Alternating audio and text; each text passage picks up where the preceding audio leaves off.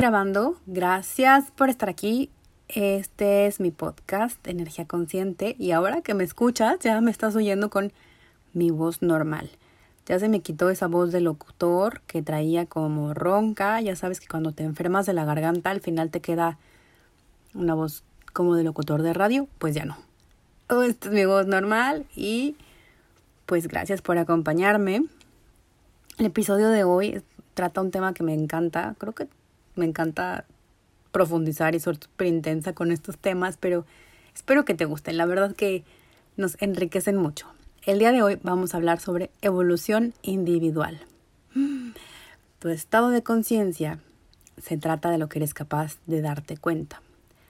Tal vez te suena raro porque puedes decirme, pero si yo me doy cuenta de lo que, de lo que me pasa y de lo que pasa a mi alrededor. O esto puede ser confuso porque claro que somos personas inteligentes y tenemos sentidos que captan y una mente que procesa y un corazón que siente. Bueno, pues justo de eso se trata. Involucramos muchos aspectos y a veces nos apoyamos, por ejemplo, mucho de la mente y por ser tan racionales dejamos a un lado al sentimiento. O al revés, nos dejamos llevar por las emociones y no procesamos las cosas con la mente.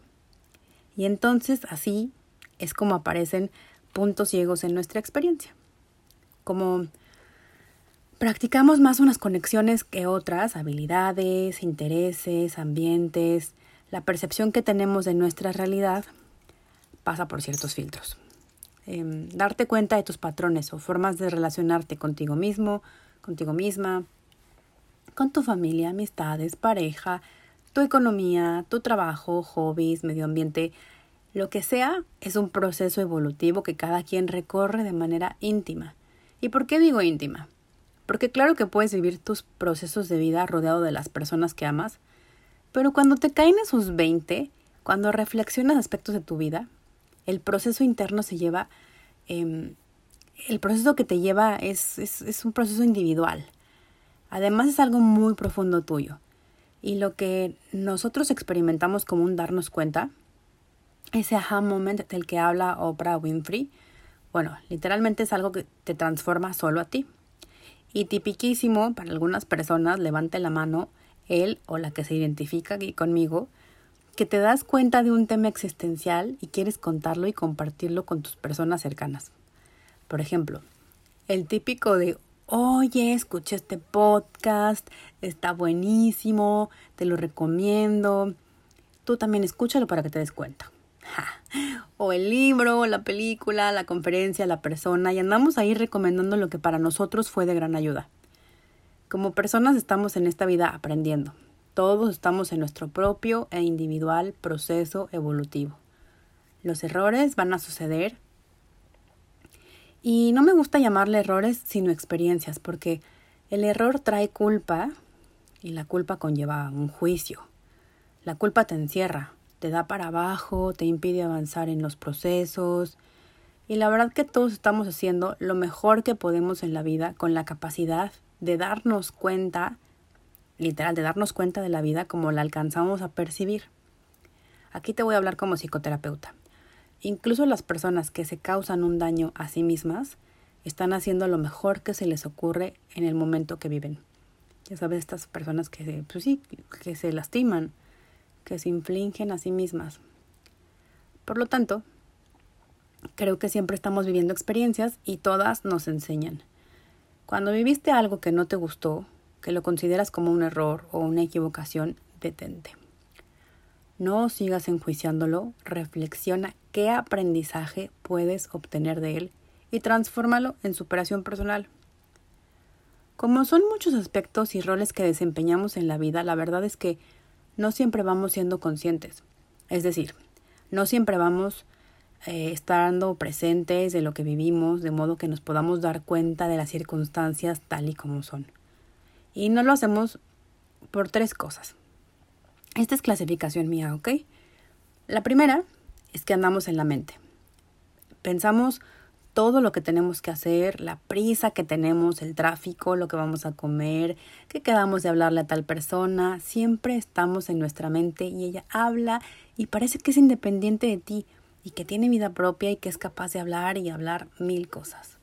No.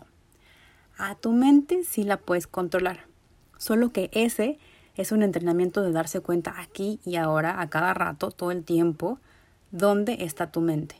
En el presente, en lo que estás viviendo, o de plano ya se te fue a otro lugar. El punto dos es sumarle las emociones. Y uff, de todo lo que vamos viviendo y de todo lo que vamos pensando, vamos generando emociones y sentimientos. Por ejemplo, se te hace tarde para ir al trabajo y te faltó entregar algo que te pidieron y no desayunaste y corre el tráfico, entonces te aceleras y te da estrés y piensas que vas a llegar tarde a la junta y todos te van a voltear a ver y tu jefe te va a llevar la atención, entonces estás anticipando el miedo. O quieres hablarle a esa persona para dejar las cosas claras o iniciar ese proyecto o con los deportistas enfrentarse a ese partido, a la competencia y en todo, todo aparecen las emociones. El tercer aspecto son experiencias pasadas que nos marcaron y a partir de las cuales desarrollamos un punto de vista y un comportamiento. Estos pueden ser, por ejemplo, patrones repetitivos, ideas que nos formamos. Y estas ideas las volvemos rígidas y cuadradas y basamos en ellas nuestras experiencias y nuestra forma de actuar. Así vamos. Y bueno, em, nos enfrentamos a la vida llenos de ideas, ruidos mental, emociones atoradas, experiencias, las prisas, el ritmo de vida acelerado y que como sociedad estamos acostumbrados a que todo debe ser fácil y rápido. No paramos. Y sí, requerimos parar. Para, hazlo ahora. Date cuenta de tus sensaciones físicas. Respira profundo. Date cuenta de tu respiración. Voltea, ve el entorno que te rodea, pon pausa a la mente y entonces sí, te invito a convertirte en el observador de lo que estás viviendo, con objetividad. Claro que es importante tener presente lo que tienes que hacer en tu día, y que seas una persona responsable. Vivir en el presente no se trata de no volver a ver al futuro y que no te importe tu sustento, tus metas, tus anhelos. No, no, no. Vivir en el presente se trata de que nos demos cuenta, sin tanto rollo mental, de cómo son en realidad las cosas para nosotros, individualmente. Y en este punto quiero detenerme y hacer hincapié. Este es el meollo de la vida.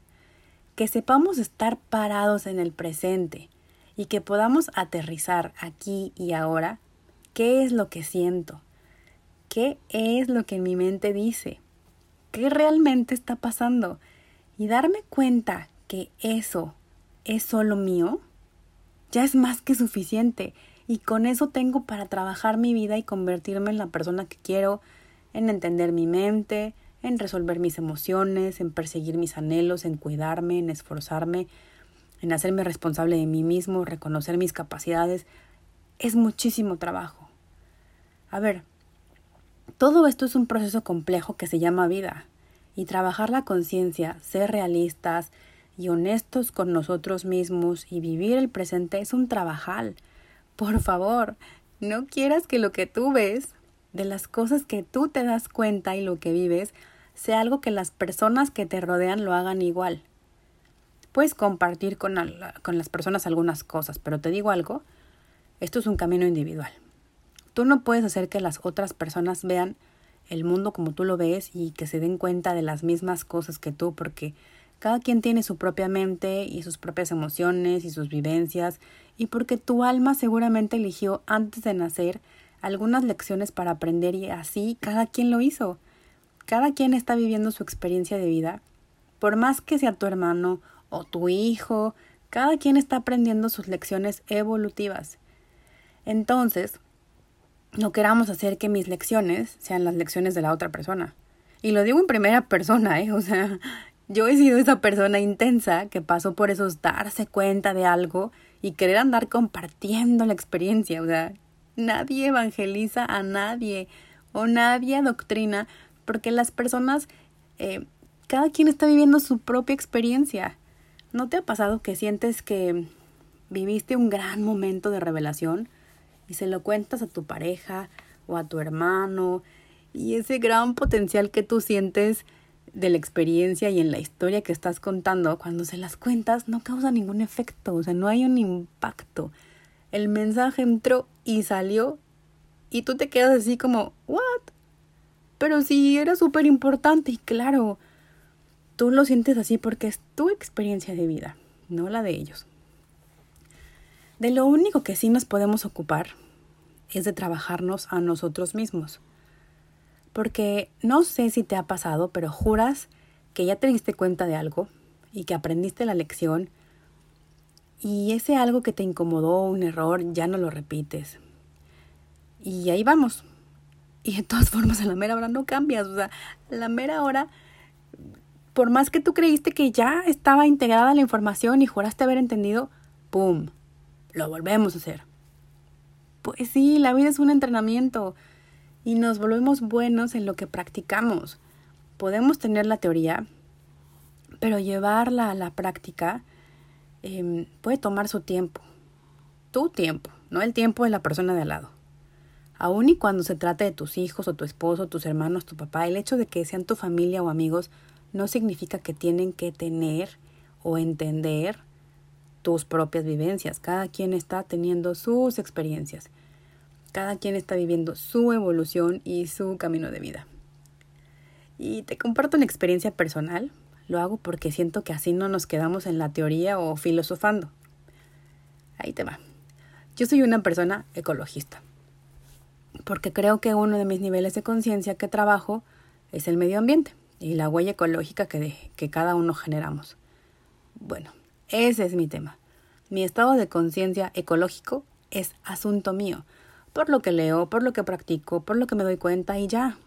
Yo, Rocío Ceballos, solo puedo ocuparme de mí, los cambios que yo quiera generar a partir de mi entendimiento, porque paréntesis, tampoco se trata de que por decir que tengo un estado de conciencia en tal o X tema significa que tengo la verdad absoluta. Esa solo es mi verdad. Bueno, cierro paréntesis y regresando al ejemplo, los cambios que yo haga a partir de mi toma de conciencia son míos, para mí.